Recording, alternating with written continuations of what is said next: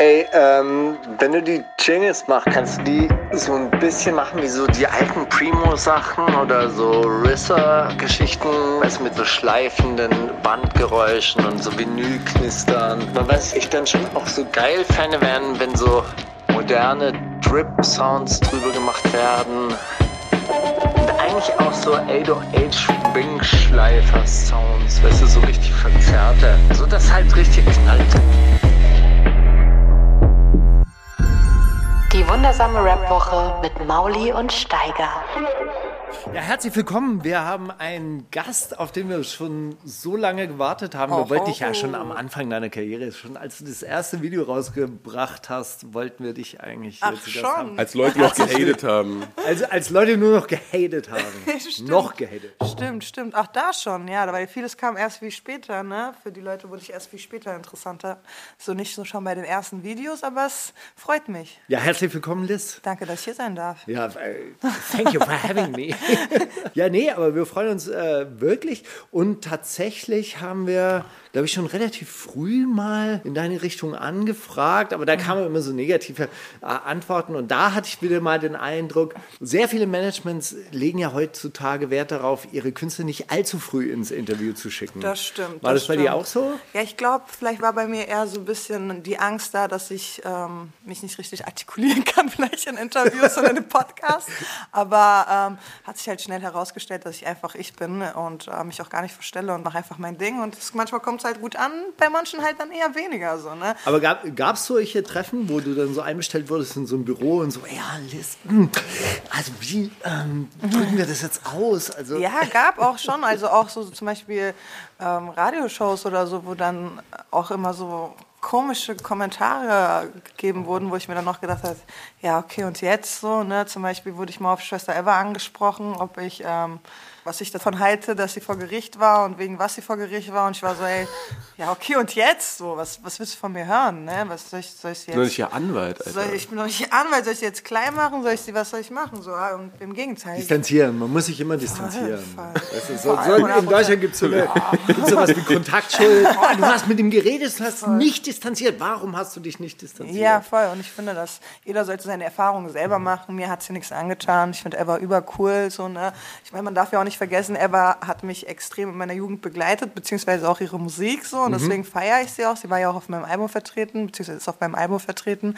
Eva ist Eva, wir kennen sie alle so. Ja? Sie ist ja nicht äh, rausgegangen und hat gesagt, boah, ich bin voll das liebe, brave Mädchen. Im Gegenteil, sie hat ja wirklich ihre Schwäche genutzt und als Stärke so verwendet. du musst ja bei Eva auch sehen, das ist ja wirklich eine Aneinanderreihung von Umständen. Ich weiß nicht, ob das in ihrem Buch wirklich so auch rüberkam, aber Genau. so wie ich sie kennengelernt habe, ey, das ist halt wirklich. Also wenn man sagt so, ey, allen Menschen in Deutschland geht's gut, die können alle, man hat doch theoretisch die Möglichkeit, sich so, dann, dann sage ich, ey, guckt euch mal dieses Leben an und sagt mir, ob eine Gesellschaft da nicht Leute doch vergessen hat. Absolut. Ja, und wir Frankfurter werden ja direkt, sage ich mal, in diese, auch so eine Schublade gesteckt, sage ich mal, aber auch vor allem im Frauenrap ist es nicht so einfach. So, ne? Du musst dir einfach mehr anhören wie unsere männlichen Kollegen, sage ich mal. Die können rappen, was sie wollen. Äh, mittlerweile auch nicht mehr, ne? Mittlerweile müssen wir ja auch echt aufpassen, was wir sagen, ohne irgendwie Leute anzugreifen in unseren Songs. Macht mich manchmal zwar traurig, weil so dieses Künstlersein ein bisschen verloren geht, ne? Weil du immer darauf achten musst, okay, äh, greife ich jetzt jemanden an oder ähm, kriege ich jetzt einen Shitstorm oder sonst was? Was würdest du gern rappen, was, was, was dir dann so abge abgesägt wird? Ja, einfach so. einfach, Einmal so, einmal so ein bisschen so Hohlerde, Aliens, einmal mal ein bisschen rein in die Materie, Leute. Feierabend, ja. Ja, aber es ist zum Beispiel, guck mal, ich hatte zum Beispiel auf ähm, Skyline Stories einen Künstler gehabt, ja, der vertreten war, den ich runterholen musste. Einfach aus dem Grund, weil er Managementmeinung nach zu frauenfeindlich war. So, aber du bist auf einem Track mit zwei Frauen, für die es okay ist, dass du sowas sagst. Aber trotzdem mussten wir den Künstler runterholen. Und das ist einfach schade, so, weil doch das Künstlersein ein bisschen so verloren geht. Aber du musst dich halt ein bisschen anpassen auch. Ja, die Leute sind vielleicht doch ein bisschen offener als früher, aber dann doch nicht mehr so offen. So. Ich meine, auf der anderen Seite ist halt auch einfach hinter Kunst immer alles zu verstecken. Was, Ja, weißt du, ich meine, gibt ja, gibt ja Voll. genug, so, wenn man Musikindustrie bisschen unterwegs ist, gibt ja genug Leute, die einfach hinter deren Kulissen sind ja einfach Abgründe, so, die du dann irgendwie cool wegfeiern kannst, wenn sich das reimt und das irgendwie cool klingt, Voll, was aber voll, vielleicht auch gar nicht immer so cool ist. So. Also Ja, ist, äh, es gibt gibt's immer für und wieder so. Es Gibt's gibt auch, immer auch gibt's auch. Leute, die man, wo es vielleicht okay ist, dass sie so nicht alles sagen, was sie sagen wollen. Ja, es, es gibt halt, manchmal muss, muss man dann doch Fresse halten. Nee, ich habe ja irgendwann mal, oder es wurde irgendwann mal diese Frage formuliert, und ich habe sie dann irgendwann mal auf Twitter auch, äh, auch gestellt. Äh, wo steht eigentlich geschrieben, dass das fünfte Element von Hip-Hop Frauenverachtung sein muss? Ja, voll, also, danke. Muss ja auch nicht. Ja, sein. muss nicht sein. Natürlich muss das nicht sein, aber kommt auch drauf an, wie nimmst du, also jeder nimmt es ja anders wahr, so weißt du. Jeder hat so einen anderen Blick drauf. Also ich finde es nicht schlimm, wenn jetzt ein Künstler sagt, ey, ähm, ich fixe mit Gasi im Mund, für mich ist das nichts Schlimmes. Ja, Was nochmal? Ich fixe mit Gasi im Mund? ja, für mich Das heißt Gasknarre. also eine Gasknarre im Mund. Ja, so wenn es der Frau gefällt, mein Gott, warum nicht? Es gibt so viele Frauen, die stehen darauf, um Gottes Willen, so, ne? Es gibt Consensual? ist das so? gibt's, aber Ich meine, das müsste man da einfach nur danach, danach sagen, hey, aber sie mochte Einfach, es. einfach Ja. Hot Sauce in die Knarre, dann kann nichts passieren. nee, egal, ja, ich, ich, ich weiß auch nicht, wo wir uns da gerade reinreiten, ehrlich ja, gesagt. aber. Ey, aber ganz kurz. Okay, also das mit dieser Gasknarre im Mund, das muss, nein, nein, das muss ich mir noch mal bildlich vorstellen, aber vielleicht, ja. Ja, Ich es gibt, es gibt, es, ich kenne einige Frauen, die darauf stehen. okay, nein, kommen wir zurück. Sorry, ich bin jetzt abgeschweift. Aber wir müssen mal kurz besprechen. Ja, nee. Nee, aber Skyline Story ist ja schon einer der rougheren Tracks, wie man eigentlich oder die man eigentlich von dir erwartet hätte. Ich muss sagen, ich habe bei dem Album jetzt sehr viele Facetten kennengelernt, die ich vorher so noch nicht gehört habe. Ja, darum ging es eigentlich auch so. Während der Albumproduktion haben wir uns auch echt Gedanken gemacht. Ich meine, ich habe auch sehr viel Emotionen zugelassen und zeige den Leuten sehr viel Persönliches auch von mir in, in diesem Album. Ja, ob es jetzt um meine Mutter geht, ob es um meinen Vater geht. Ich bin sehr persönlich, sehr ehrlich und ich finde, das gehört auch dazu, weil zum Beispiel mein Mixtape war sehr hart, sehr rough, sehr Straße und sehr in die Fresse. Und es ging mir eigentlich auch darum, so, okay, zeig den Leuten auch mal, dass es nicht immer hart und auf die Fresse sein muss. Und auch Leute, die hart sind oder vielleicht diesen harten Kern haben, Klar. harte Schale, weicher Kern, so, ne? Und ähm, ich glaube, damit gibst du auch so den Jugendlichen so ein bisschen mehr Hoffnung mit, als wenn du immer nur so die harte spielst. Es ist auch cool, Ja, wenn man nimmst, mal nimmst dir vielleicht sogar zeigt. Komplexe, weil die denken, oh krass, guck mal, noch nie gehört, dass jemand sagt, äh, ich habe Panikattacke und schließ mich auf Klo ein oder sonst was. So, ne? Das sind ja Sachen, die man jetzt nicht in jedem, Aber jedem ich es, Straßenrap-Track gibt hört. so, es gibt auch so viele Männer da draußen, ja, die auch immer mit ihren, sag ich mal, inneren Dämonen zu kämpfen haben und äh, auch mal traurig sind und auch mal vielleicht eine Träne verlieren, so. Und viele können damit aber nicht so offen umgehen. Und mir war es halt wichtig, doch damit offen umzugehen, weil es gibt viele Leute, die, denen geht's, also denen geht's auch so wie mir.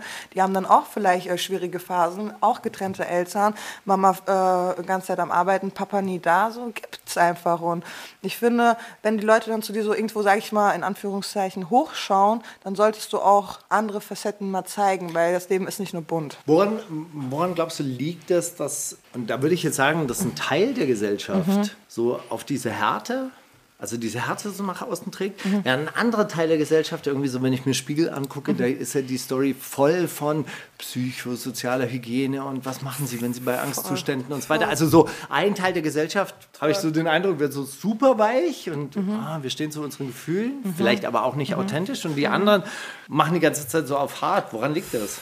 Boah, das ist eine gute Frage. Ich denke mal, das ist auch, um sich selber ein bisschen zu schützen. Und äh, ich denke mal, viele Leute, ich sag, egal, auch wenn die Leute auf hart machen, die sind trotzdem, äh, gibt's, haben die auch Momente, wo die traurig sind und wo es denen nicht gut geht, aber die können halt nicht damit so offen umgehen. Viele Leute wollen gar nicht ihre Schwächen zeigen und sind so, okay, Gott, ich werde dann angegriffen. War auch meine Angst gewesen. Ich war so, ey, würdest du wirklich so offen damit umgehen? Ich meine, es ist zwar weich, es, ich habe weiche Songs auf jeden Fall, sage ich mal in Anführungszeichen immer, weil es, es hat immer noch eine Härte in sich, finde ich. Ja, so Songs wie Allein sein sind zwar ein bisschen melodischer, aber tragen immer noch so eine, also auch lyrisch so eine Härte einfach. Es ist nichts. das ist, sind ja einfach nur Facetten aus deinem Leben und dein Leben Genau. war ja zum großen Teil auch irgendwie gucken, wo man, wo man. Pakete verschickt und Dings und Sachen und Voll. Geld und dann immer mit Leuten, die auch irgendwie viel dem Geld hinterherrennen und sowas und dann 100%. und dann bist du auch irgendwo so man solche Sachen ja eher weg und es bricht dann irgendwann Genau, raus. Aber genau. hast du vielleicht durch das Feedback auf zum Beispiel die Songs über deinen Vater oder deine Mutter, Mhm. hast du durch das Feedback irgendwie was über dich selber noch gelernt oder so irgendwie zu dir selber stehen gelernt? Auf jeden Fall. Also sage ich mal so, gibt mir auch noch mehr Selbstbewusstsein, dass die Leute auch so offen damit umgehen und auch das annehmen, sage ich mal, was ich sage. Dann weiß ich so, okay, Liz, du machst irgendwo auch schon was richtig. Klar muss, habe ich auch mit schlechtem Feedback zu kämpfen. Also wie, wie oft muss ich mir anhören, boah, ab in die Küche mit dir. Ja, ich schick dich gleich in die Küche. So, was ist denn dein scheiß Problem? So, ich bin zwar eine Frau, ich kann wenn ich will, koche ich Crack, wenn ich will, kann ich aber auch äh, Yumurta mit Sujuk machen. So, ne? Das ist einfach so eine Sache. So.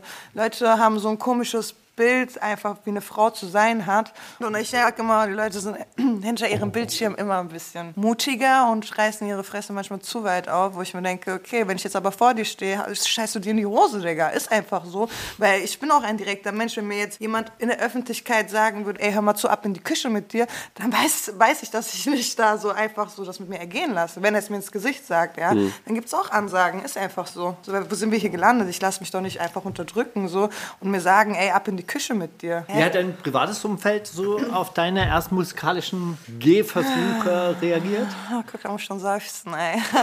Also nicht wirklich positiv, sage ich ehrlich. Auch Freunde, die sich dann von mir distanziert haben, als ich am Anfang angefangen habe, Musik zu machen, weil Warum? die dann der Meinung waren, ey Liz, willst du wirklich so in die Öffentlichkeit, du fixst dein Gesicht, du fixst uns, bla bla bla, du bist zwar Asi hin und her, aber du musst das, das muss auch nicht jeder mitkriegen. Es war halt so Leute, die sich dann von mir so distanziert haben, weil die damit nichts zu tun haben wollten, sozusagen. Und ich war dann aber so, ey, juck nicht, dann geh. Da ist die Tür. Mach bitte von, äh, von äh, draußen auch nochmal richtig feste zu. So, ne? Also ich traue keinem hinterher. Aber dadurch habe ich halt auch gemerkt, okay, wer ist wirklich da und wer nicht. Ne? Und mhm. wer steht zu mir und wer nicht. Und auch zu meinen Gefühlen, zu meiner zu meinen Aggressionen, zu meiner Wut. Und dann gab es nicht viele tatsächlich. Also viele haben sich von mir abgewandt. Wie war das überhaupt so in, in Frankfurt? Es gab ja, gibt ja eine alte mhm. Frankfurter Szene. Auf der anderen Seite, Frankfurt mhm. ist nicht so wahnsinnig groß ja. wie Berlin, wo ja, man dann irgendwie voll. so sich in den Bezirken wirklich auseinander äh, aus dem Weg gehen kann. Mhm.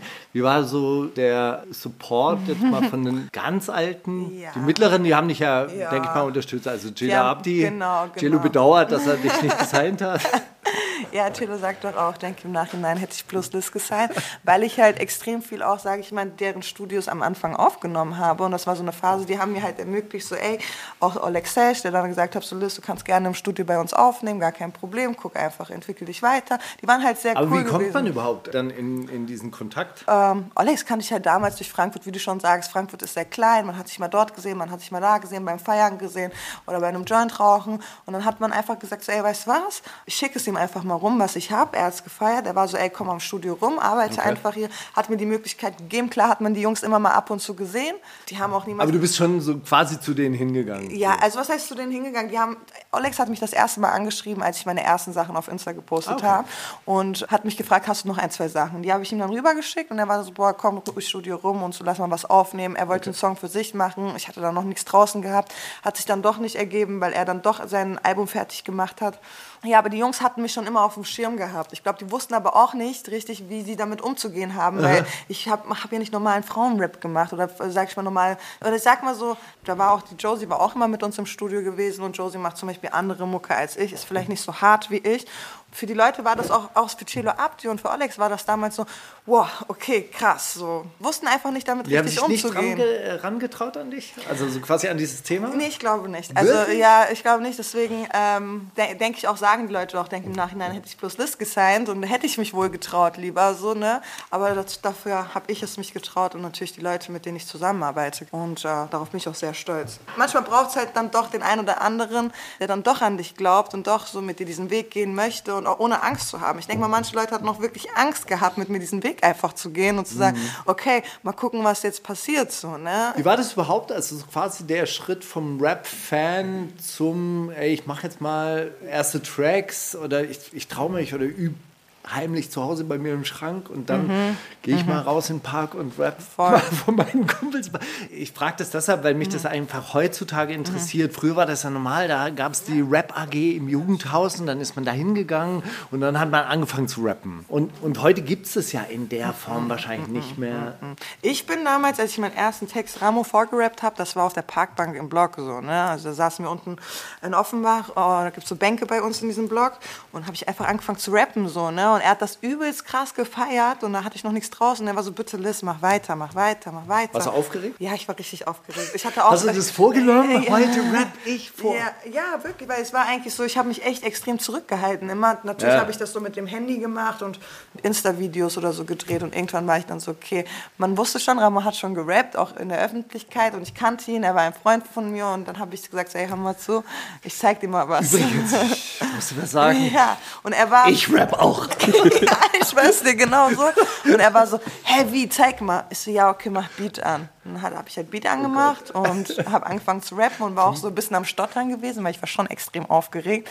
Aber er hat mir halt wirklich die Angst genommen, als er das Ganz dann trockener gefeiert- Mund plötzlich. Ja, und er hat mir auch die Angst genommen. Er war so, okay, krass. Du musst weitermachen, egal was die Leute dir sagen. So, und er hat wirklich auch bis heute, wenn ich manchmal anfange so zu zweifeln, weil es gibt immer noch Situationen, wo ich sage, okay, soll ich oder soll ich nicht? Ist das gut oder nicht? Er ist dann immer einer, der sagt, Liz, zieh dein Ding durch. Mach was, was für dich einfach sich gut anfühlt, weil so bin ich auch hierher gekommen, wo ich jetzt gerade stehe. So. Ich habe einfach gemacht. Aber hast du dir mal Gedanken gemacht über die Art und Weise, wie hart du sein möchtest? Ob du halt wirklich also auch, auch das so, so quasi so durchziehen möchtest? Oder? Ja, ich habe mir schon Gedanken gemacht, klar. Und das merkt man auch am Album vor allem, weil das Album ist ja ein Unterschied zum Mixtape so.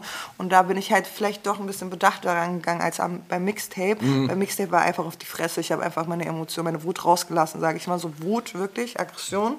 Und das Mixtape war dann halt schon mehr Straße und mehr rough als das Album. Und beim Album habe ich mir dann, wie gesagt, dann doch gedacht, okay, zum Beispiel jetzt ein Song wie Mama, ja. Es gibt so viele Rapper, die darüber über ihre Mutter rappen und dann sind es aber immer dieselben Themen wie zum Beispiel, was weiß ich. Ich bau dir ein Haus. Ich baue dir ein Haus und ich habe jetzt Mama, wir sind jetzt reich und du musst nicht mehr arbeiten oder sonst was. Deine Hände. Und ich habe auch einen Mama-Song gemacht, aber ich erzähle nicht darüber, wie schön und wie krass und ich hätte so jetzt alles erreicht, sondern es ist nicht alles perfekt. So. Und ähm, wie du es sagst, ist halt so die Sache. Ne? Und ich will nicht einfach dumm, dumme Gelaber und dahinreden und ja, ich habe jetzt Geld, ich baue ein Haus für Mama und wow, ich kann mir jetzt die Gucci und Fendi-Tasche leisten. So. Ist es das, was ich der Jugend mitgeben will? Nein, ist es nicht. Natürlich will ich der Jugend auch nicht mitgeben, hier geh und rauch deine Joints, weißt du, das ist auch nicht gerade toll, aber es sind halt was ganz anderes, so Sachen wie Alleinsein, Highlife, mitzugeben, als wenn ich jetzt sage, so, boah, krass, ich kann mir jetzt eine Fendi-Tasche für 2000 Euro kaufen. Was ist das so, ne? Ich will kein Vorbild für die Jugend sein, aber ich bin es trotzdem so. Und wenn ich dann vor Kamera meine Joints rauche, habe ich mir gar nicht so Gedanken gemacht, so, ey, beeinflusst so die, die ein oder andere vielleicht dann auch einen Joint zu rauchen. So, ich mache das gar nicht mehr, weil meine Schwester kam zu mir und hat dann irgendwann zu mir gesagt, ey, so, da kam letztens jemand zu mir und meinte, boah, wie krass deine Schwester, die kifft und sonst was. Und ich mir denke, ey, das ist eigentlich gar nicht cool. Das Erste, was einem so einfällt. Nein, aber das ist einfach nicht cool. Gift einfach. Ja, so, ey, ähm, für, mich war das dann so, boah, okay, Alter, das ist schon krass, weil meine Schwester ist 17 und 17 Jahre, weißt du, eigentlich sollst du da erst recht nicht kiffen, so, weil du dich ja auch entwickelst in der Zeit. Und ich wünschte, ich hätte es der, Z- damals auch nicht getan oder hätte ein anderes Umfeld gehabt, so.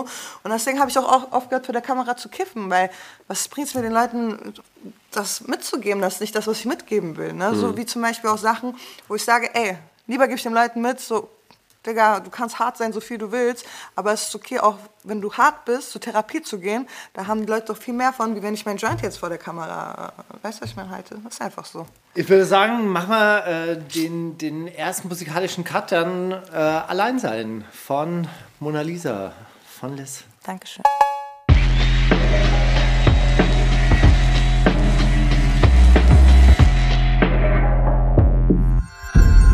Themen der Woche. Gibt es eigentlich so Ami-Reaction-Videos zu dir? Gibt's so. Boah, ich habe noch nie geguckt. Ich gucke nie Reaction-Sachen an. Ich habe nur let oh, ich hab letztens gesehen, dass ein Bulle auf ein Polizist auf mich reagiert hat. Wirklich? Ein Reaction-Video? ja, ein? Reaction-Video. Gut, äh, guter Bulle hieß der oder so. ja, der hat's gefeiert tatsächlich, aber ich war so, okay. Ja, Die sind doch auch nur Gangster, die falsch abgebogen sind. Oh ja, 100%. Im Endeffekt, oder? Ja, 100%. Also wir hatten ja die Geschichte, oder? Der, also die, die, Ja. äh, die Entscheidung, Polizist zu werden oder nicht, ist innerhalb von 14 Tagen kann die sich sehr unterscheiden. das stimmt, das stimmt, das stimmt. Polizist oder Gangster ist, äh, kannst auch zur Polizei gehen und immer noch Gangster sein. Gibt's auch. Ja, aber das ist schmierig. Dann ist man ja korrupt. So was machen wir ja nicht. Nein, korrupt, korrupt sein ist nicht. Mit Korruption haben wir nichts zu tun. Nee. Ey, äh, Liz, noch mal ganz kurz zu diesen äh, Songs über deine Eltern. Mhm. Die, fand, die fand ich ziemlich äh, außergewöhnlich, weil in meinem Video sagst du ja irgendwie so, dein Vater war nicht da und deine Mutter wollte aber nicht, dass, er, dass du ihn siehst. Mhm. Ja. Und eigentlich hat sich das so, so quasi so angehört wie, also normalerweise Mhm. wird ja so eine Elterngeschichte immer so erzählt, ja, die Mutter war ein bisschen uncool, aber der Vater war eigentlich dann der Mhm, Coole und so weiter. Und dann kam mal zwei Songs später, also quasi dieser Mhm. Mama-Track und dann hat sich das alles wieder so umgekehrt. Also das ist ja schon auch ein sehr ambivalentes Verhältnis gewesen. War- Ist dir das schwer gefallen, das aufzuarbeiten in diesen... Denk mal, bei mir hat es auch ein bisschen gedauert, überhaupt zu realisieren, dass meine Mutter mich zu dem Zeitpunkt auch schützen wollte. Denn mein Vater war nicht, ist nicht gerade den geraden Weg gegangen, sondern auch. Dein Vater ist zum ersten Mal wieder aufgetaucht bei einem Konzert von Nee, dir? meine Mama ist zum ersten Mal aufgetaucht bei einem Da, Konzert. das habe ich aber nicht verstanden. Aber du, hab, du bist bei deiner Mama aufgewachsen. Ich bin bei meiner Mama Okay, aufgewachsen. dann erzähl es noch Und äh, genau, ich bin bei meiner Mama aufgewachsen. Meine Mama hat immer sehr viel gearbeitet, hatte drei Jobs gehabt und hat eigentlich immer geguckt, dass es mir gut geht, dass Essen auf dem Tisch ist. Ich bin halt tatsächlich, muss ich sagen, vom geraden Weg in die schiefe Bahn. In die schiefe Bahn freiwillig oder beziehungsweise, ja, freiwillig tatsächlich. Weil meine Mutter hat eigentlich alles getan, dass es mir gut geht. So. Ich glaube, ich wollte dann einfach so das, das Gangstermädchen sein und ich wollte dann einfach Wolltest so. du deinem Vater danach eifern? Ja, schon eigentlich. Ich glaube schon, dass das unterbewusst so ein Vaterkomplex war, den ich hatte. Und dein Vater war aber nicht da. Mein Vater war lange Zeit nicht da gewesen, kam dann tatsächlich wieder, aber ist halt komplett seinen eigenen Film gefahren. So, ne? Mein Vater hat so ein Gangsterleben so gehabt und hat das lebt es immer noch tatsächlich, ist ein bisschen ruhiger geworden.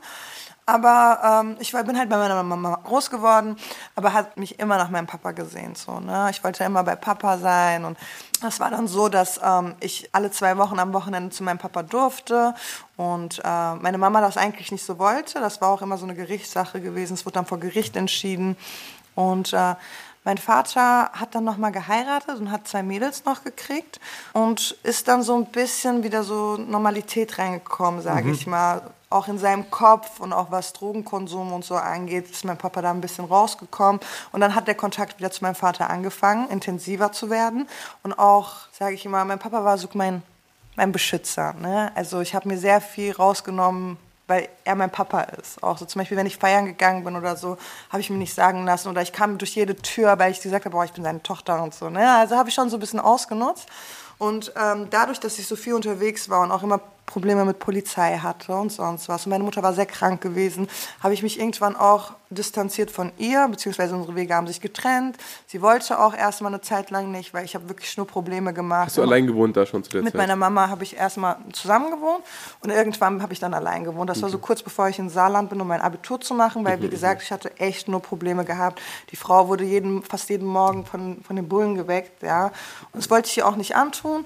Und die Wege haben sich getrennt, wir haben uns aus den Augen verloren. Meine Mutter wollte den Kontakt zu mir erstmal nicht mehr haben und hat ihn auch eigentlich gar nicht so wirklich gesucht. Ich habe ihn eine Zeit lang gesucht, aber habe dann irgendwann auch, sage ich mal, aufgegeben, weil es mich auch extrem belastet hat, ne? dass ich mit meiner Mutter eigentlich Kontakt haben will und sie will das nicht. Und dann irgendwann stand sie dann auf meinem ersten Konzert in Frankfurt, aber halt meine Mutter ist halt blind so, ne? Und äh, das war dann für mich ähm, so ein Moment. Deshalb. Genau, ich du sag, beschreibst es ja, ja ich sag so, das dass ja sie auch. sieht dich nicht, aber du ich siehst sag sie, ja Dunkelheit, Dunkelheit jemals zuvor in dem Text und das ist einfach, weil meine Mutter ist halt, ja, sie ist halt einfach eine starke Frau, aber ich glaube, das ist nicht einfach gerade so für einen Menschen, so wenn du dein Leben lang sehen konntest und auf einmal nichts mehr siehst und das Einzige, was du hast, dann die Stimme deiner Tochter ist. So. Und wie gesagt, sie stand einfach da. Also sie hat mir nicht mal Bescheid gegeben, ihre Freunde haben mir nicht Bescheid gegeben. Sie wollte einfach, glaube ich, mir ein bisschen näher sein ähm, mit dem Konzert. Und das war auch ein Zufall. Ich stand da, habe ein Bild mit einem Fan gemacht und nach links geguckt und auf einmal sehe ich meine Mutter mit ihren zwei Freundinnen da sitzen und bin dann direkt zu ihr losgerannt so und habe sie dann in den Arm genommen, musste auch voll weinen. Es war schon extrem emotional gewesen. Aber es war halt krass, weil sie ist, sie ist einen Schritt auf mich zugekommen. Ne? Normalerweise ist ja immer so, das Kind muss auf, auf die Eltern zukommen und da war das ganz anders. Ja, es war schon sehr emotional und auch dann auf der Bühne zu stehen und ich, mein Fokus war nur bei ihr gewesen. So. Und dann siehst du, wie meine Mama anfängt so aufzustehen. Sie sieht zwar nichts, wird von ihrer Freundin gehalten, so, aber sagt dann so, rapp dann mit so, ey, Liz ist es. So, wenn ich sag, wer ist es? Und ich sehe so meine Mutter hinten, Liz ist es. und das war schon geil. Also es war schon sehr schön gewesen. Und deswegen finde ich es auch so toll, dass sie meine Musik hört. Sie hat sich mein Album vorbestellt. Und das Einzige, was ich ihr geben kann, ist zwar nicht mehr so, sie kann mich zwar nicht sehen, aber sie kann mich wenigstens hören. Und das ist schon besonders für mich, dass sie das auch sehr schätzt. Meine Mutter schätzt das extrem. So, sie sagt auch so, wann kommt neue Musik, wann kommt neue Musik? Ich höre dein Album jeden Tag. Voll süß. Also war es nicht einfach, natürlich nicht, weil ich, meine Mutter ist dann so ein Mensch, die kommt und streichelt mich dann übers Gesicht und guckt, wie lang meine Haare sind. Und das ist dann schon so ein Moment, okay, ich fange an zu weinen versuche mich dann immer voll zu beherrschen, weil sie sieht das nicht, aber sie hört das dann meistens immer, ne? wenn ich dann so anfange zu reden.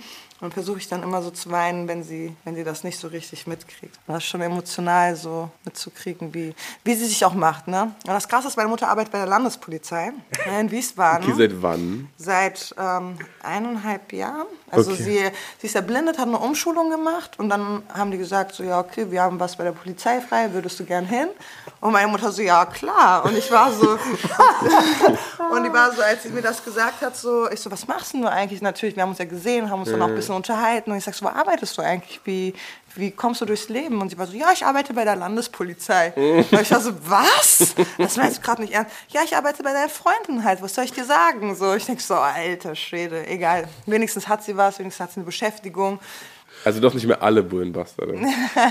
Also meine Mama sowieso nicht. Und wie gesagt, es gibt auch gute Bullen, ne? Muss man auch erwähnen. Zum Beispiel auf YouTube. nee, aber äh, war die, die Zeit spannend, in der ihr keinen Kontakt hattet? Mhm. Auch die, in der du dann in Therapie gegangen bist? Oder was war da für der Auslöser? Ähm, ich bin, während ich mich von ihr distanziert habe, immer noch in Therapie gewesen.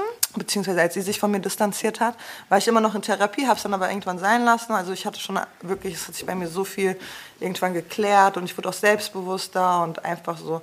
Ich habe einfach verstanden, dass man alles akzeptieren muss, wie es ist. Radikale Akzeptanz. Das wird ja am Ende des Tages eigentlich, geht es darum, in der Therapie zu akzeptieren, dass es so ist, wie es ist, die Situation. Vergangenes ist vergangen und du musst einfach in die Zukunft schauen. Und das kannst du halt nur mit radikaler Akzeptanz. Und das habe ich dann irgendwann auch gecheckt und bin dann aus der Therapie raus. Aber meine Mutter hat mich zum Beispiel auch eine Zeit lang in der Therapie begleitet, beziehungsweise mir auch einen Psychologen geklärt und sonst was.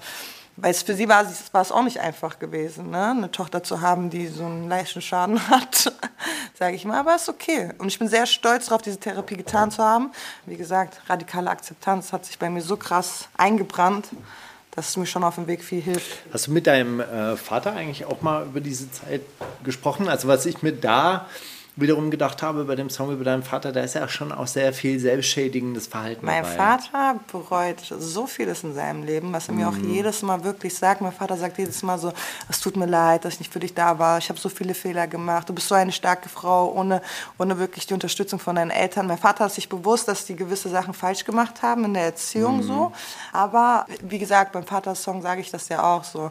Papa, ich verzeihe dir, alle Menschen machen Fehler und das ist auch wichtig zu verzeihen, weil somit du dir auch so, bist du auch eine Last los. Weil was bringt's dir, die ganze Zeit dir über gewisse Sachen Kopf zu machen, dann fickst du dich ja irgendwo selber im Aber wenn du jetzt ähm, gleichzeitig halt auch sagst, dass du das Gefühl hast, du wirst so langsam auch so einem Vorbild für andere junge Menschen und Voll. für andere Kinder. Ich kann das ja voll verstehen, dass man irgendwie so rebelliert und dann auch irgendwie seinem Vater vielleicht auch nacheifern will und irgendwie, hey, das ist auch Voll, cool, voll. Gangster zu sein und auch so gegen dieses System Voll. zu rebellieren. Voll. Aber gleichzeitig ist ja wirklich auch sehr viel Schaden entstanden, Absolut. was er sich selber angetan hat oder was er Was halt er mir auch oder auch meinen Geschwistern Genau. natürlich. Ne? Also auf jeden Fall. So. Ich meine, ich hätte es mir auch anders gewünscht, ne? nicht in diesem Wege meinem Vater zu ähneln. Aber das ist dann halt so unterbewusst, denke ich mal, dann irgendwo auch passiert, dass du dir dann denkst, okay, meine Mutter war eher so, sage ich mal, in einer schwächeren Position gewesen und immer viel gearbeitet. Mein Vater nicht so viel gearbeitet, haben wir mal Geld auf Tasche gehabt. Ne? Fand ich dann immer voll krass und cool. Und man wollte, wollte ich auch so meinen Vater ein bisschen stolz machen.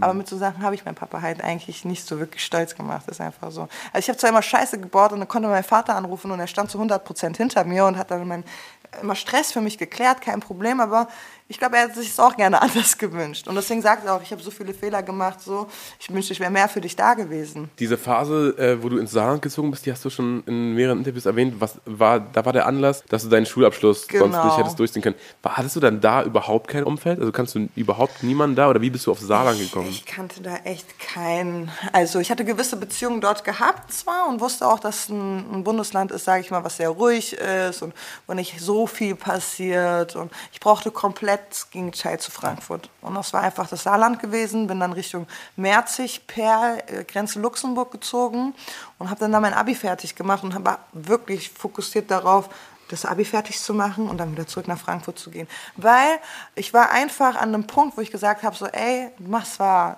ähm, Scheiße und alles schön und gut, bist zwar krass, aber wie lange soll das so weitergehen? Und irgendwas muss ich auf Tasche haben und das ist nicht der kriminelle Weg, sondern ein Schulabschluss. Und darum ging es mir eigentlich. Und auch so, wenn ich dann so sehe, meine Schwester will auch Abitur machen und wenn ich dann kein Abi habe, dann bin ich schon, was bin ich für ein Vorbild, so, ne? Und du kannst immer noch, weißt du, deinen deinen Scheiß durchziehen, aber guck, dass du Abi in der Tasche hast. Weil irgendwann kann es sein, dass das Business dann doch nicht mehr läuft und vielleicht kannst du studieren gehen immer noch. Psychologie studieren. Ja, Psychologie studieren. Wollte ich immer mal machen. Also wenn ich irgendwas studiert hätte, wäre es 100% Psychologie gewesen. Aber mir war es wichtig, was auf Tasche zu haben und zu sagen, okay, weil die Leute haben gedacht, dass aus mir nichts mehr wird, außer in dieser kriminellen Welt. So, und das wollte ich den Leuten eigentlich beweisen. So, ey, ich kann es auch anders. Und ich will auch niemals zurück nach Frankfurt, hätte ich mein Abi nicht geschafft, weil ich nicht gewusst hätte, wie ich den Leuten ins Gesicht gucke. So, dann Wie ich war, so... der, wie war das dann so? War das richtig auf dem Dorf im Saarland? Ja, ja, ja. pff, Das ist richtig offen. Also, Wie war das dann für dich, da in die Klasse zu kommen? Also ich war, ich hatte noch einen, ähm, sage ich mal, Ausländer mit mir in der Klasse gehabt, aber sonst war es alles Deutsche tatsächlich. Die waren zwar sehr offen gewesen und sehr cool, aber die haben schon so gemerkt, so okay, Bist ein Alien. ja, wir sind schon ein bisschen anders. Vor allem als Frankfurterin dann auch noch, ne? Also war ich dann so für die so, boah Gott, was eine Assi-Pratze. Aber ich habe es denen gezeigt. Also ich habe jetzt mein Abi nicht äh, super toll beendet, aber 2,7 ist absolut okay. Für mich also absolut okay. Dann bin ich auch direkt nach Frankfurt. Also die Leute waren da so auch nicht ganz so offen, was, was mich angeht, weil wie gesagt, ich bin dann trotzdem in die Pause, habe zwar meinen Joint geraucht, aber ich war da. So, ich war im Unterricht gewesen. Hätte mein Abitur auch bestimmt besser abgeschlossen, wenn ich noch nüchtern gewesen wäre. aber gut, was willst du machen? Ja. Und dann zurück in Frankfurt, hattest du Abi in der Tasche, aber bist trotzdem wieder. Nee, ich hatte Abi in der Tasche, aber habe dann angefangen, mich nur auf Mucke zu konzentrieren, schon in der Zeit, wo ich im Saarland Ah, war. okay, da hast du schon angefangen. Genau. Ähm, habe ich wirklich geguckt, dass ich mich nur auf Mucke konzentriere und wirklich das Ding durchziehe und habe es dann auch durchgezogen. Also ich bin nach Frankfurt, wie gesagt, habe schon Mucke angefangen zu schreiben, habe es dann dem oder dem Freund mal gezeigt, wie gesagt, Ramo mal gezeigt. Der ein oder andere hat sich von mir distanziert, der andere stand immer noch zu mir. War, war echt viel Action gewesen. Und dann ging das schon alles ganz schnell. Kontakte nach Berlin geklärt, habe Leute in Berlin kennengelernt, mehr Horizont erweitert, man hat sich mehr ent- weiterentwickelt. Weißt Und jetzt du? wohnst du gerade in Berlin, aber findest es furchtbar. Ah, komm schon. ich, ja, komm. Berlin ist okay. Berlin Darüber ist können ganz wir gleich nochmal sprechen. Ich würde sagen, wir hören nochmal List ist jetzt. Wenn ich mir wünschen darf. Du darfst dir eh wünschen. Du darfst dir wünschen, was du willst.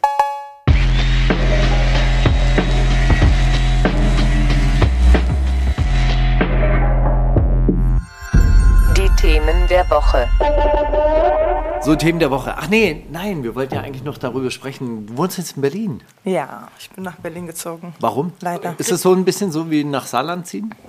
Ja, Andersrum. noch andersrum eher. Ich glaube, es ist zu viel, also sehr viel auch. Ich finde, Berlin ist eine sehr hektische Stadt. Alle sind immer sehr gestresst. Hektischer als Frankfurt? Ja, schon, finde ich schon. Also ich habe in Frankfurt, du, weiß ich, wie mein Tagesablauf ist. Ich weiß, ich stehe auf und am Ende des Tages sitze ich bei mir in Offenbach mit den Jungs im Studio und mache Mucke. So. In Berlin stehe ich auf, morgens im Studio oder bis mittags, manchmal auch abends. Aber dann ist es so, wo bist du heute Abend und mit wem bist du heute Abend? So, ne? Du weißt nie, was hier so passiert. Da habe ich so meine Stammleute. Hier ist eher so, hallo, tschüss, man sieht sich einen Tag, zwei Tage und dann sieht man sich nicht mehr so. Und ich weiß nicht, Berlin ist, Berlin ist nicht meine Heimat.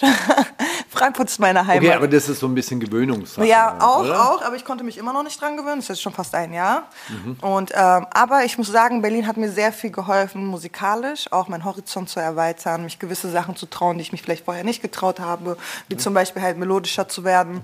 Oder auch mal zu singen am Mikrofon. Und das hatte ich halt vorher. In Frankfurt war das eher immer so dieses, okay, man macht harte Mucke, man hat immer nur diesen Tunnelblick, sage ich mal. Und das ist, in Berlin hat sich das so ein bisschen gelöst. Also es ist ein Berlin-Album. Nein, auf keinen Fall. Nein, ich In habe welchem Stadtteil wohnst du? Ich wohne in Neukölln und ich liebe es. Ich liebe Neukölln. Also ich wohne. Sprichst du Spanisch? ¿Cómo está? Das muss man doch können da in Neukölln. Spanisch oder Englisch? Spanisch? Oder Englisch? Warum denn das? Ich glaube eher Arabisch. Ah, okay, dann wurdest du noch richtig oldschool, ja? Ja, ja, ich bin richtig, richtig oldschool. Also mittendrin. Aber das ist geil, weil ich bin. ja? So rund um die Weserstraße und so weiter kannst du nicht Nee, ich mehr. bin direkt da, ähm, Arkaden die Ecke. Sind Karl-Marx-Straße, Sonnenallee, so. Also so richtig mittendrin. Tatsächlich. Aber ich mag's. Also ich sag immer, ich bin so von, vom einen Kanackenort zum anderen Kanackenort rüber. Darf ich Kanake sagen? Ja, ne? Ich bin selber Kanake. Wir nicht. Ach so, ja, ihr nicht. Ich darf sagen. Ich bin ein Kanake. Nein, also auf jeden Fall, ich mag Neukölln. Sehr gutes Essen. Ich finde, Berlin hat überkrasses Essen. Also das, was du- Besser als Frankfurt? 100 Prozent. Das, das muss ich euch lassen, Was euch mit der Berliner. Best Wurst im Town? Naja, okay, scheiße, du hast mich. Ist auf jeden Fall besser als Curry 36. Das muss ich schon sagen. Es gibt in Wenning äh, auch so eine Currybude, die auch von A bis G Schärfegrade hat. Nein, wie heißt die? Äh, Currybaude oder so ähnlich. Boah, das musst du mir mal. Such die raus. Ja, bitte. Boah, ich liebe eigentlich Wurst. Aber wie gesagt, auch so der Döner hier schmeckt geiler und das Frühstück ist hier geiler. Und ich weiß auch nicht, Berlin mag ich viel mehr, so was Essen angeht. Und du kannst auch hier zu jeder Zeit essen, so, ne? Also du kannst manchmal 83, 4 nachts noch was zu essen kriegen, während in Frankfurt nur eine Pizzeria offen Ich glaube, hat. das, das fördert ein bisschen die Verpeiltheit auch. Es gibt ja, also so, keine Ahnung, sonntags gibt es DM und Edeka und alles hat auf, ne? In, an, gewissen, an gewissen Spots ist so, du musst dich gar nicht so strukturieren und so, oh, Freitag, ich habe alles besorgt, sondern so, ja, Sonntag 18 Uhr fällt mir ein, ja, fahr ich da. Ach, ich mittlerweile da. hast du ja auch in Berlin hat der Flink und so manchmal sogar Nicht ähm, benutzen. Oh, das ist der. Teufel, das ist der Teufel, darüber reden wir hier nicht. Die wohnen auf der anderen Seite des Mondes, in der hohen Erde, Linksfahrer, kommen aus der wir Erde. nicht. Ey. okay. Also lieber selber einkaufen gehen, Genau. wirklich. Aber Aber ganz wenn, kurz, ihr, wenn- wenn ihr noch eine städtische Struktur haben wollt, in Ja, absehbarer okay. Zeit. dann Und wenn ihr ab und zu mal nichts dagegen habt, äh, Da merkt 300, ihr, wie 300 Meter zu laufen, bin, lauf- laufen wir ruhig 300 Meter, ist okay. Okay, darf Ähm, ich wissen, warum ihr das nicht befürwortet, also nicht feiert? Nur ich. Ich finde, das, das ist die komplette Psychose einfach, oder? So, du, du, du bezahlst jemanden, damit der in 10 Minuten bei dir ist und alles zusammengepackt hat, was du jetzt hier so auf der App irgendwie, hups, los, mach mal. Ich finde, das hat harte Sklaven-Vibes irgendwie. Nee, Harte Sklaven-Vibes und, also es und, geht ja eigentlich und stell dir mal vor, dein, dein, dein, ähm, dein Treppenhaus hat keinen Fahrstuhl oder so. Die kommt doch immer zu spät. Also, Ja, okay, ne, aber ich- dann hast du so, oh, sorry, erst zwölf Minuten hier. Ja, das gibt aber einen Gutschein, Leute. Das ist hier aber jetzt nicht zehn Minuten gewesen. Und so. Gott, Ich finde, das ist ich harte. sogar noch so diese, Bruder, hier hast du 5 Euro Trinkgeld oder 10 Euro mal so. Also, ich Das- ja nicht das ist eh übertreiben. korrekt. Oder auch diese, zum Beispiel, ich fahre auch ab und zu Uber und so, ne, statt äh, Taxi. Aber dann denke ich mir auch so, alle eigentlich nicht so cool, so, weil ich meine, Taxifahrer, weißt du, werden auch langsam so ihre Jobs los. Eigentlich wollten wir auch äh, Themen der Woche ein bisschen anreißen, Steiger. Ist irgendwas passiert in der Rap-Welt, was, was dir wichtig ist? Ja, Überhaupt nichts. Ich habe nur eine Sache gefunden und zwar werden Grundstücke in der Nähe von Snoop Dogg für 450.000 US-Dollar jetzt verkauft und zwar im Metaverse. Was? ja, dieses Metaverse ist ja gerade auch richtig am Kommen, habe ich schon gehört, ne? Genau. Und da habe ich mich nämlich gefragt, was ist eigentlich aus Second Life geworden? Da sind doch damals auch irgendwelche Inseln verkauft worden. für Ja, oder. Hotel Habbo. Und da ist gar nichts mehr. Im Second Life ist gar nichts mehr los. Wenn du dort unterwegs krass. bist, dann steht ab und zu mal so ein Avatar. so ziemlich Was? verloren. Hast du dich wieder eingeloggt jetzt, oder was? Nee, aber ich habe es gelesen. Die waren ihrer Zeit voraus einfach. Ne? Genau, und die früh. sind seit zwölf Jahren ihrer Zeit voraus und jetzt werden halt eben äh, Nachbargrundstücke von Snoop Dogg für 450.000 Dollar hängen geblieben. Und das finde ich äh, wirklich crazy. Ja, ich finde es halt hart. Ich denke mal so, für mich ist das so ein bisschen Realitätsverlust, ja, wenn du dir in der digitalen Welt so krass, also so krass viel Geld ausgibst. Ich meine, das ist eine andere Sache. Ja, aber wenn stell dir du, mal vor, du hast dann irgendwann mal diese Brille. und Ja, dann ich kannst glaub, du so voll. virtuelle Drogen konsumieren, dann hast du so Drogenräusche und ja, voll. Aber hast du ohne sie? Nebenwirkungen. Oh, hast du sie aber? Also das ist ja Keine auch Ahnung, was passiert, Was, Was- passiert, genau. wenn irgendwelche äh, Maschinen deine Gehirnströme anzapfen können Ja, und dir krass. dann irgendwie so Wer weiß, heiß? ja, auf jeden Fall. Es gibt doch so Versuche mit so Ratten, die ähm, elektronisch gesteuert sind und die sich dann in Wasser stürzen zum Krass, Beispiel. okay, krass, Ja? krass. Und dann haben Tierschützer sich äh, darüber beschwert, so, ja, das ist doch Tierquälerei und so Mhm. weiter. Und ihr bringt ja da die, die, die Ratten um und die machen irgendwelche Sachen, die sie normalerweise gar nicht tun würden. Aber durch die Beeinflussung der Hirnströme bringt ihr sie dazu. Und dann hat der Forscher gesagt, die Ratten haben die beste Zeit ihres Lebens. Die sind die ganze Zeit drauf. die sind die ganze Zeit high. Und stell dir mal vor, du hast es dann Ja. mit irgendwelchen Soldaten, Voll. Denen stimulierst du dann irgendwelche Be Hey, das war doch Belohnungssysteme. Zweiter Weltkrieg. Panzerschokolade ist doch, also Leute auf Crest Ja. and Crystal Ja, irgendwo absolut, losschicken. Die absolut. hatten auch wahrscheinlich einen mega, Absolut. haben sich mega Film gefangen und so, ah, Mega. Zeit. Wir sind die unaufhaltbaren Dings. Natürlich. Das ist so krass. Ja, also ich Alter. meine, wenn du es dir so Voll. überlegst, das ja, aber ist ich ja finde, es ist auch krass, was ich gerade so, ne, dieses äh, Metaverse ist ja so ein Ding. Ich meine, wir sind ja gerade hier so, ne, die Leute wollen ungern aus dem Haus rausgehen, die haben natürlich auch Angst, soziale Siehst du, Kontakte das hat zu das mit knüpfen. Flink zu tun. Genau, äh, ja, das dann verstehe ich das auch. Ja, so was habe ich gar nicht gedacht, um ehrlich zu sein. Aber bei dieser Metaverse denke ich mir wirklich so, dass es so für viele Jugendliche und viele Leute, die eigentlich davon gar keine Ahnung haben, so vor dieser digitalen Welt, ist das halt für mich so schon extrem gefährlich, so, ne, weil du machst ja wirklich, also du grenzt dich ja ein, was soziale Kontakte angeht, meiner Meinung nach. Ne? Alles passiert ja nur noch virtuell und ich weiß nicht. Einsamkeit ist ein großes Problem. Also Voll. in England gibt es ein Einsamkeitsministerium Das übrigens. glaube ich krass, wirklich. krass, Okay, okay, funny. beschä- also, Minister of Loneliness. das müssen wir mal raus, äh, rausfinden, wie das heißt. krass, krass. Find mal bitte kurz raus. Würde mich auch ich, ich, interessieren. äh, ich habe neulich, oder letzte Woche habe ich dran gedacht, an, an Sims. Habt ihr früher Sims Boah, gezockt? ich habe Sims geliebt. Ne? Weil Hast ich du auch immer den Mann im äh, Schwimmbecken äh, verhungern lassen? Stimmt, da kommt dieser eine, der in, in diesem Whirlpool, ne? genau, und wenn der dann im Whirlpool ist oder in dem, in dem Pool ist, dann, wenn du dann die Treppe abmontierst, dann konnte der sterben. Ja, oder das dann hat man den so ja. umgebracht. Weil das habe ich mir neulich gedacht. hat meine das, Tochter- Alter. Steiger. eigentlich so das, Müssen wir uns Sorgen machen hier?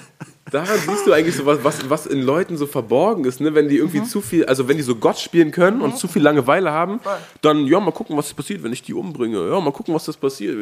Und so fühlen sich Milliardäre ja den ganzen Tag. So, Ja, ey, mir ist langweilig hier. Ich bezahle jetzt diese Leute, die sind jetzt mein Militär. Los, gib da mal rein oder Ja, so. voll, voll. Und da frage ich mich, ob das im Metaverse, was, was sind da irgendwie, gibt es da Richtlinien? Weil Ja. Facebook lässt ja auch alles Mögliche Zum Beispiel, ich feiere es aber zum Beispiel Metaverse feiere wenn zum Beispiel du jetzt Konzerte dort geben kannst, weißt du, und dann setzen sich die Leute die Brillen auf und haben sich vielleicht live vor sich so.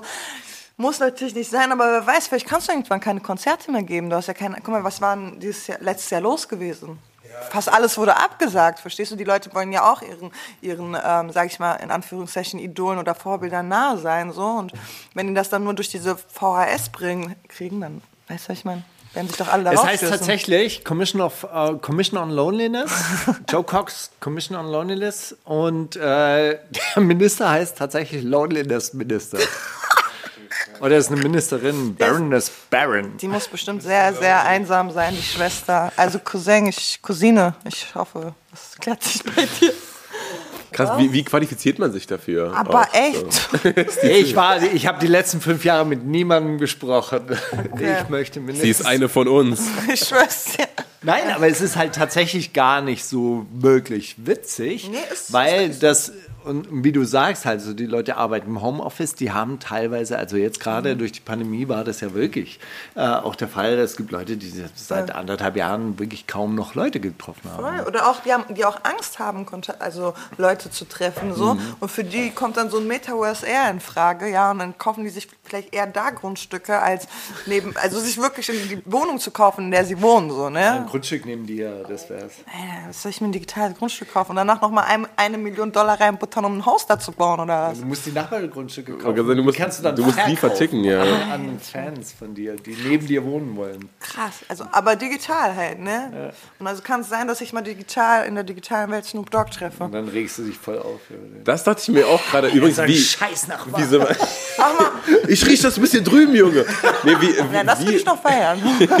wie machst also ne, was hast du dann davon? Dann hast du eine halbe Million Dollar bist du losgeworden und dann was? Dann siehst du den digitalen Snoop Dogg irgendwie auf der Liege chillen oder was im Garten sowas.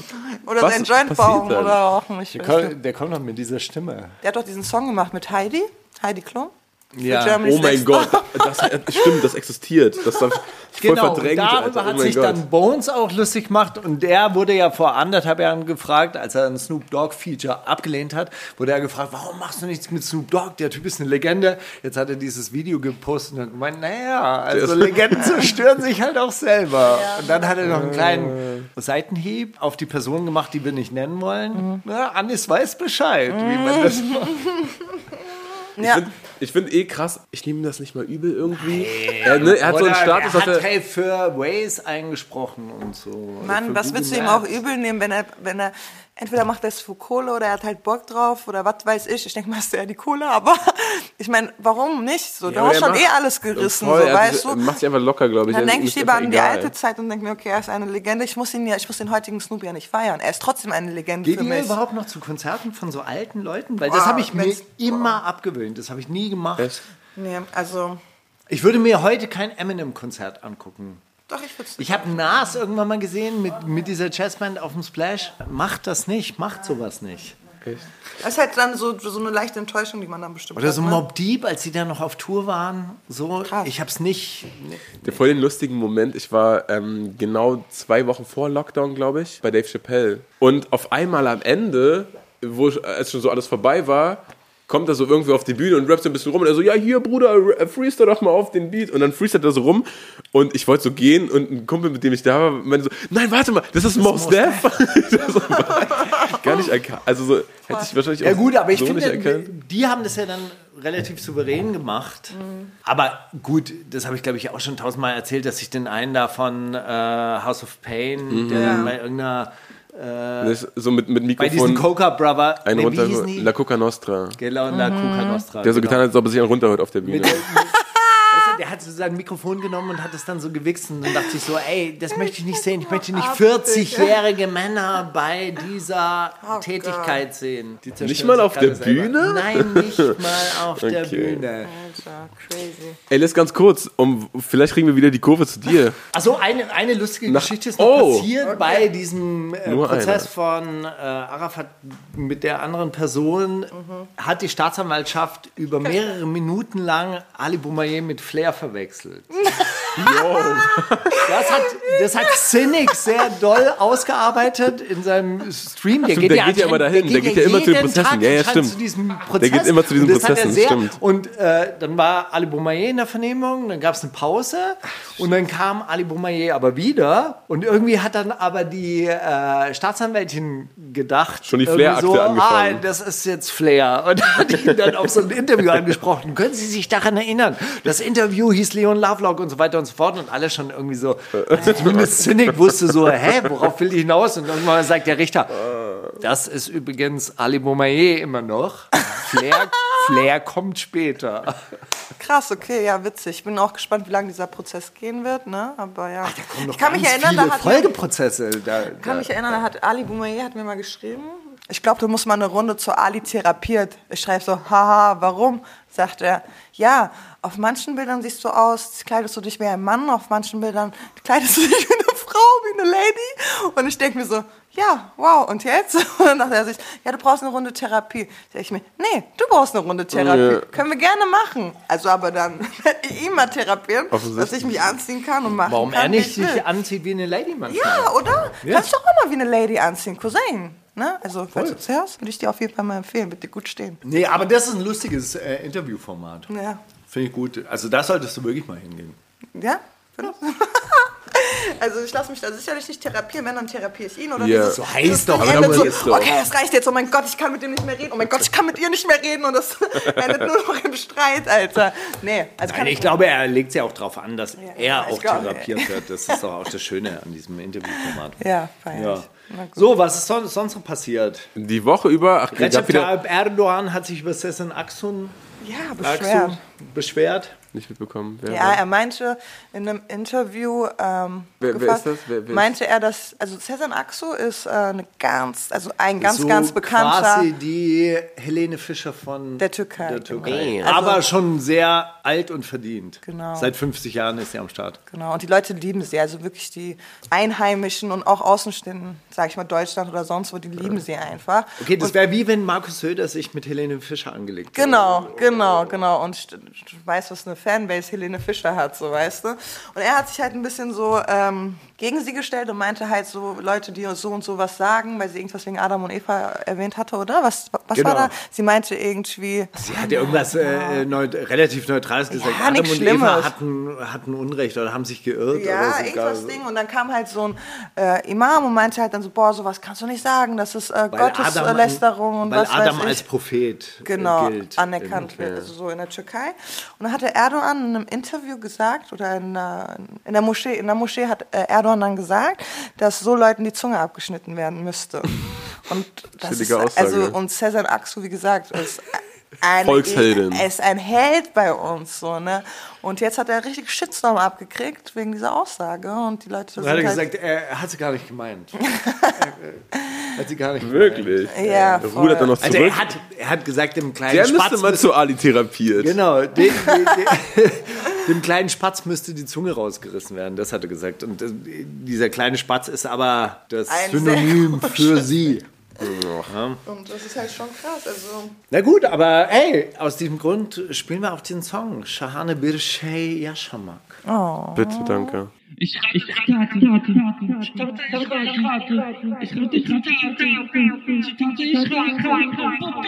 Hier wird Allgemeinbildung getestet, nicht wahr? Das, das, da geht es um gar nichts. Geht Allgemeinbildung? Cousin?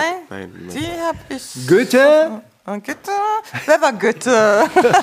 Wer war nochmal Goethe? Spaß. Also Leute, das war Spaß. Dieser eine von Goethe-Institut, der das gegründet hat. Natürlich weiß ich. Ich habe im Städel-Museum ähm, mein Musikvideo zu, zu Mona Lisa Mona Lisa, gedreht und dann ich kommst du da so gesehen. die Treppe hoch und das Erste, was da du siehst, ist dieser Goethe. Wie Goethe auf seinem äh, Psychologensessel liegt, Alter. Aber ein krasses Bild. der hat ja seinen ersten Geschlechtsverkehr erst mit 30 gehabt. Was? Alter. Woher weißt du das denn? Was ist das für antiker Gossip, Alter? Mit so einer, Antika-Gossip, aber. mit so einer Wirklich? 60-Jährigen, ja? Hot. Steiger erzählt es, als wäre er dabei gewesen. Ja, ne? Alter. Ich meine, wer weiß.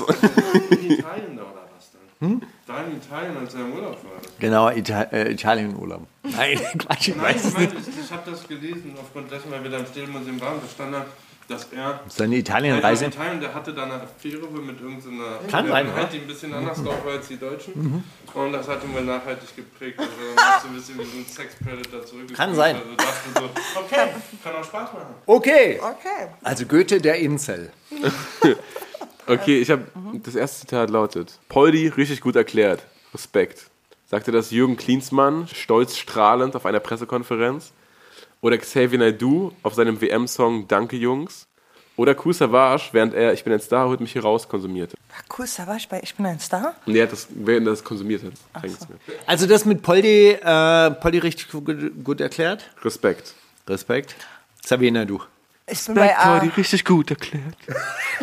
Ja, obwohl Night Du könnte, ja, Night Du eher, weil den anderen kenne ich nicht. Es war Savage. Was? Weil ich bin ein Star, oder mit dem Hashtag Ich bin ein Star, holt mich hier raus. Also das scheint irgendwas in diesem. Ich habe keine Ahnung, ich gucke das nicht. Ich weiß Okay, noch nicht, ist Poldi da- beim Ich hoffe doch nicht, Alter. Ist Ich hoffe Poldi doch beim nicht. Dschungelcamp? Nein. Das ist doch einer von unseren Jungs. Ich, Ich habe keine Ahnung. nicht, ey, mir ist, nicht. mir ist eh egal, aber ich kann es mir nicht Poldi, vorstellen. du bist doch nicht so weit gesungen. Ey, du hast ja die nicht. Hände von Dürer auf deiner Hand. Weißt du, was Leute zu mir sagen? Boah, du hast dir ja Drakes Logo tätowiert. Ist Und ich geil. bin so, was für Drakes Logo? Dann zeigen die Stimmt, mir so sein Albumcover. Mixtape. Ja, ja. Und das Mixtape-Cover. Und ich hatte das schon tätowiert gehabt. Und ich bin so, alle Digga, nein. Aber egal. Nee, ja. Zabasch. Na gut. Es war Savage, ja. Okay, und Savas hat auf die Frage.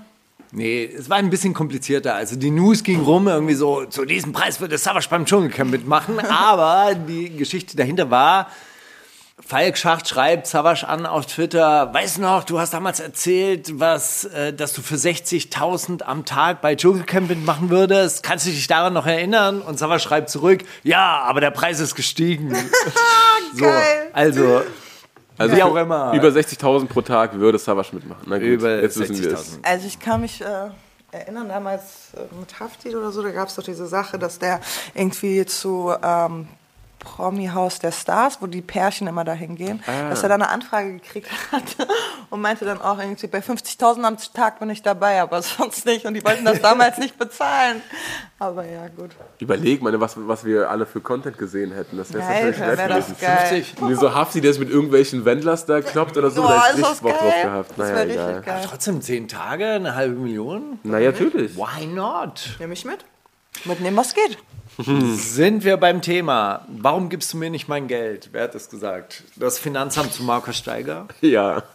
Arafat Abu Chaka zum Türsteher von Matrix? Ali Boumaier zu Bushido? Oder Daniel Funke, Ehemann von Jens Spahn nach erfolgreichem Maskendeal in Klammer Krise? Also C oder D, ich tendiere eher zu C. Ali Boumaier zu Bushido. Ich denke alle. Warum gibst du mir nicht mein Geld? Also Finanzamt zu dir auf jeden Fall. Also ich zum Finanzamt auch. Arafat zu, Deut äh, zu dem einen oder anderen Türsteher von Matrix bestimmt auch schon mal. Warst du vielleicht sogar dabei? Ali Bumai. Vielleicht warst du sogar Türsteher an dem Abend, weiß ich ja nicht. Und so, ja, kann schon alles sein. Ja. Nee. Nee, es war Ali vor Gericht zu Bushido. Ja. Ja, so. Haben, also saßen die Angesicht zu Angesicht, ja? Waren der die war da. beide. waren beide im anwesend? Gerichtssaal und äh, irgendwie ging es um die Geschäftsverhältnisse und dann äh, hat Ali sich wohl zu Bushido umgedreht und meinte, warum gibst du mir nicht mein Geld? Das ist geil. Geil. Solide. Aber korrekt, wenigstens. So, es gibt meiner Meinung nach jede Menge Leute, die feige Gene haben, wobei wir jetzt bei der Kleiderfrage sind. Und deswegen ziehen sie sich jetzt Röcke an und lassen die Jeans zu Hause. Es geht darum, dass Männer zu weiblich werden. Wer hat's gesagt? Cashmo, in Klammer Mann. Belasch, Genforscher. Arnold Schwarzenegger, Jeansverkäufer oder Sean Penn, Experte für Mut und Feigheit. A. Cashmo. Echt? Um Röcke und Dings? Ja, Boah, es gibt jede Menge Also Leute, die jeden jetzt Fall- ganz feige Gene haben. Ja, und deswegen ziehen sich jetzt Röcke an und lassen die Jeans Feige aus. Gene. So ein typischer Ich könnte mir auch, ich könnte mir auch, ist auf jeden Fall sein Thema, Ja, aber ich voll. könnte mir auch vorstellen, Belasch. Ja? Irgendwie, ich weiß nicht. Also so, er ist ja so der, der analytische Boss. Ja, also es war äh, Sean Penn tatsächlich und er hat von Cowardly Jeans gesprochen, also äh, Jeans, Gene. Jeans Gene.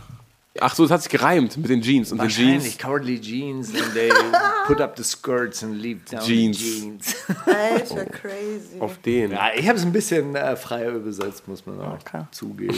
Okay, ich habe noch eine richtig gute Line, da kommt es vor allem auf die Rhymes an. Baby, du bist nicht Jennifer Lopez, ohne Podcast. Sie will snappen wie ein Show-Act und gibt sich Cocaine auf Toe-Lad. Sagte das. Casey Rebel, PA Sports oder Kurdo? Casey Rebel? Ja. Also die, die Oder Regel ist, wenn etwas absurd ist und die Auswahlmöglichkeit besteht aus Casey Rebel, dann ist es Casey Rebel. Safe Casey Rebel, ja. Sagt ihr beide? Ja. Es war PA Sports auf einem Song. Der andere Casey.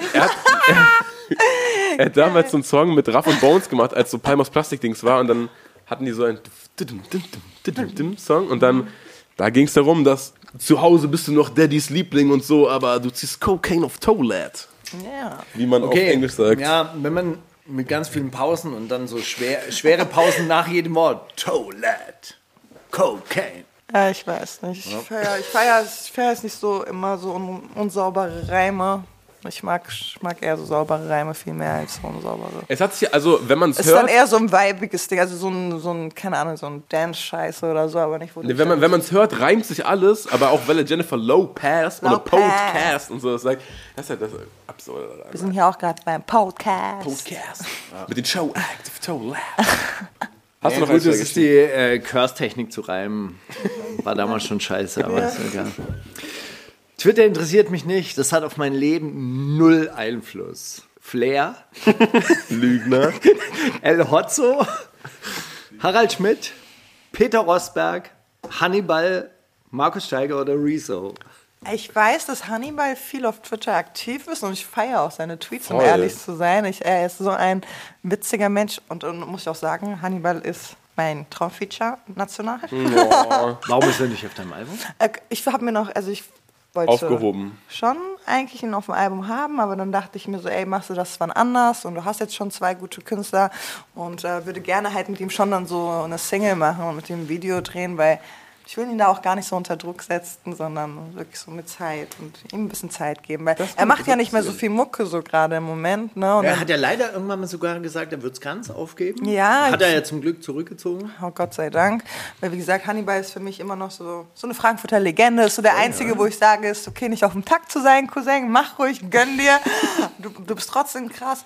Aber ja, ich weiß nicht. Hannibal kann es nicht gewesen sein, weil er ist ja schon auf Twitter ganz schön aktiv. Ich würde sagen Flair. Ich würde sagen, Peter Rosberg. Twitter interessiert mich nicht. Das hat auf mein Leben null Einfluss. Das ist Flair.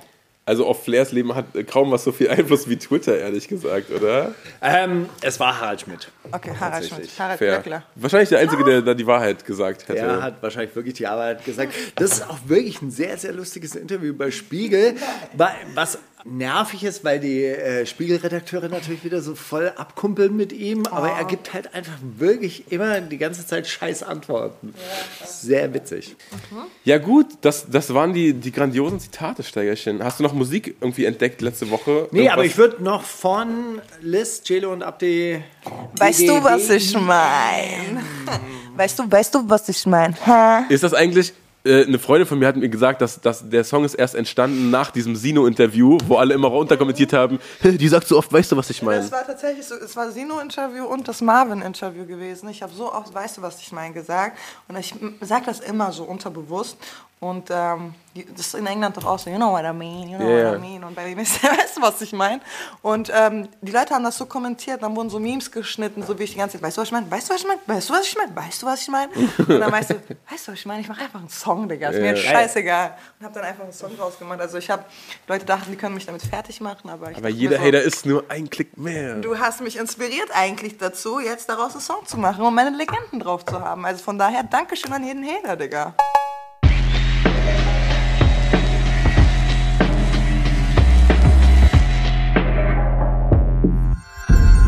Kannst du Steiger fragen? Aber nee, warte mal, ich habe eigentlich bei dir sogar eine Frage, die mich wirklich sehr interessiert. Und zwar... Das war wirklich mal Ob ich auf Frauen stehe oder auf Männer, gell? was? Das ist die Frage, die ich eigentlich immer gestellt kriege. Stehst, du, stehst du eigentlich auf Männer oder auf Frauen? Was zum Teufel? Why would I give a mich nicht, aber sag mal. shit? Nee, aber völlig ernsthaft. Guck mal, äh, Musik hat dich ja da rausgeholt, Ja. wenn man so möchte. Mm, Was denkst du, wo Musik dich hinbringt? So, wenn du dir jetzt aussuchen könntest, in fünf Jahren äh, siehst du so bei Spotify, gehst du auf dein Profil rauf und dann gehst du unten so runter und dann so, okay, diese Leute hören auch fünf ähnliche Artists. Was wären so Namen, die da stehen sollten? Ähm, ich finde, darunter sollten Leute wie Haftbefehl sein, Hannibal. Boah, gute Frage. Ich, ich habe mich da, darüber habe ich nie nachgedacht. Bei mir sind es ja jetzt, wenn ich so gucke, wer drunter ist, eigentlich so auch Newcomerin. Und ähm, ich weiß nicht, wen hätte ich denn da gerne noch? Ich will den Leuten auf jeden Fall was mitgeben, sagen wir es so. Ich möchte nicht einfach nur unsinnig da sein und in fünf Jahren immer noch Scheiße labern. Ich meine, ich laber jetzt auch keine Scheiße so in meinen Songs, aber es, ähm, ich möchte trotzdem auf jeden Fall weiter, also mich entwickeln in der Zeit. Ich weiß nicht, wo ich in fünf Jahren stehe. Ich, kann- ich sage immer so, boah, ich werde immer auf dem Boden bleiben oder ich werde, keine Ahnung, wer weiß, vielleicht hebe ich auch in fünf Jahren ab. Also ich kann nie sagen, die Leute sind immer so zu mir, ey Liz, heb mal nicht ab oder bitte tu mir einen meinst du, du willst abheben? Und dann sage ich, natürlich hoffe ich, dass ich nicht abheben werde und ich äh, wünsche mir auch von den Leuten in meinem Umfeld, die noch da sind, so dass sie mich immer wieder runterholen. Aber red so. doch nicht so viel mit mir über Abheben, dann, wenn Ja. du willst, dass ich nicht abhebe. Ja, und ich will auf jeden Fall noch mehr meinen Horizont erweitern, weil ich merke einfach, dass es mir gut tut, meiner Psyche gut tut und dass es mich auch einfach im Leben voranbringt.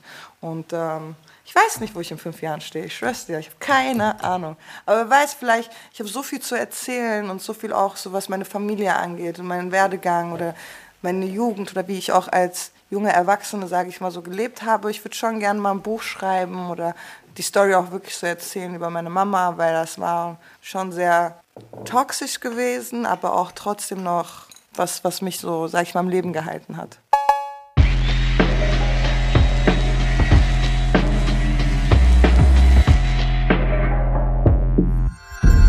Kannst du Mauli fragen? Ich hätte zwei, ähm, zwei Fragen, die ihr euch auswählen könnt. Auf, auf welchem Computerspiel, auf welcher App seid ihr äh, klatschen geblieben? Oder eine etwas philosophischere Frage. Und zwar, weil ich gestern Abend die, ähm, diesen komischen Don't Look Up Okay, ja, Film mal. Ich angefangen habe. Und da geht es ja darum, irgendwie so in sechs Monaten ist alles zu Ende und die eine flippt da komplett aus und schreit die ganze Zeit rum, in sechs Monaten werden wir alle sterben, werden wir alle sterben. Was würdet ihr tun? Also ganz blöde Frage, wenn ihr nur noch einen Monat zu leben hättet. Hart chillen. Oh, ja, ich würde Hart chillen? Ja, ich würde ich würd meine Mutter vielleicht mit, mit irgendwo hinnehmen ans Meer, so, ne? So, damit sie noch so ein bisschen Wasser spüren kann und ein bisschen so diese Vibes kriegt noch so und äh, nochmal verreisen kann, bevor wir alle untergehen. Aber ich muss sagen, der Film ist schon krass, weil er ist wirklich sehr, sehr nah an der Realität so, ne? Und auch so, wie wir heutzutage eigentlich alle leben und dass wir so komplett Social Media besessen sind, sage ich mal, ne? Und wenn ich so manchmal meine Bildschirmzeit angucke, ich habe Tage, da habe ich vielleicht drei Stunden Bildschirmzeit, aber dann habe ich Tage, da habe ich zehn Stunden Bildschirmzeit Jo. und denke mir dann, Alter Liz, was, was stimmt nicht mit dir so? In welcher Welt Du lebst misst die? Misst die? ja, ich kann die messen so. Und Okay. ich versuche mich dann auch immer so ein bisschen zu, zu kontrollieren und mich auch dann auch wieder runterzuholen. Von wegen so, ey, okay, Liz, du musst jetzt schon dein Handy wegpacken. Und mein Handy erinnert mich dann auch manchmal so, Handy weg, so, ne? Wenn es dann zu viel wird. Und ich hoffe, dass, wenn es irgendwann so weit sein sollte, dass es ernst genommen wird, ja? Siehst du, zwei Fragen in einem beantwortet. Auf welchem Computerspiel seid ihr klatschen geblieben? Auf meinem Handy. Ja, ist so. Ist aber leider wirklich so. Ich meine, Ja, klar. auch zum Beispiel meine Schwester, manchmal ist sie drei Stunden auf TikTok. Drei Stunden am Stück. Mhm. Das Mädchen, lass mal dein Handy weg. Abo, wir haben ja schon so und so viel Uhr. Ich so, ja, normal haben wir so und so viel Uhr. Also, was, das ist schon krass. Manche Leute verlieren komplett die, so den Bezug Ey, gut, zur aber das ist ja, die sind, die, diese TikToks sind ja auch so programmiert, dass wir ja immer dieses halt ganz kurz, voll, 20 voll. Sekunden. Kann ja jetzt jedes Mal was ein, ganz anderes ein, sein. Vielleicht ist das nächste gut. Voll, Vielleicht ist das voll. nächste gut. Voll. Aber das ist schon traurig und auch beängstigend, muss ich Also ich meine, da sitzen ja wirklich so quasi psychologische Spezialisten dran, die sich darüber Gedanken machen, wie kriegen wir das dazu, dass die Leute Noch möglichst viel werden. Zeit Ja. auf Ja. unserer Plattform verbringen. Ja, und ich merke auch, die Leute verbringen viel mehr Zeit auf TikTok als auf Instagram. Also Die Jüngeren. Ja, die Jüngeren vor allem. Ne? Also ich finde für die Jüngeren. Ich bin ja bei Facebook. Instagram, ja. also ich denke mal so, meine Schwester sagt, Instagram ist wie Facebook. Ich sag so, wie Instagram ist wie Facebook? Ja, Instagram benutzt doch keiner. TikTok ist das neue Ware. Ich denke so, okay, krass, meine Schwester ist 17, so, ne? MySpace. Wer kennt wen? Schüler, bin- ich Schüler bin auch- VZ. Ich bin noch bei, bei Second Life. Ihr könnt euch auf jeden Fall Grundstücke neben mir kaufen. So Leute, mein nächstes Konzert ist auf Metaverse. Kann man im Metaverse enteignen, Steiger? Wenn man sich organisiert dort, so mehrere, weißt du? Du kannst eine RAF gründen dort auf jeden Fall. Na gut. Machen wir einen Deckel drauf. Ja, ey, Liz, schön, dass du hier warst. Ey, hat mich Und mega gefreut, mega so viel, entspannt. so viel Preis gegeben hast. Ich hoffe, das war nicht, äh, war nicht irgendwie Quatsch. distanzlos oder sonst was, Quatsch. aber es ist sehr Keine interessant, auch Gnade, Leute. Die Menschen dahinter kennenzulernen, weißt Nee, du? unbedingt, unbedingt. Hat Hinter dem blauen. Haken. Ja. Das ist nämlich gar nicht so ernst, um ehrlich zu sein. Ich finde es sogar schade, weil die Leute können mich nicht mehr anrufen per Video. Axel, woran liegt denn das, Alter? Die Leute können mich nicht mehr anrufen. Konnten die, kann man bei Instagram ja, anrufen? früher konntest du Videoanruf machen und jetzt kann ich die Leute nicht mal mehr anrufen. Dann ist es so, ach Gott, ich habe dem jetzt gar keinen Bock, dem meine Nummer zu geben, so, ne? Oder der und die. Und ich nehme mich so, ja, okay. Auf jeden Fall, scheiß auf blaue Haken, Leute. Das ist die wundersame Rapwoche mit Maulinger und Steiger.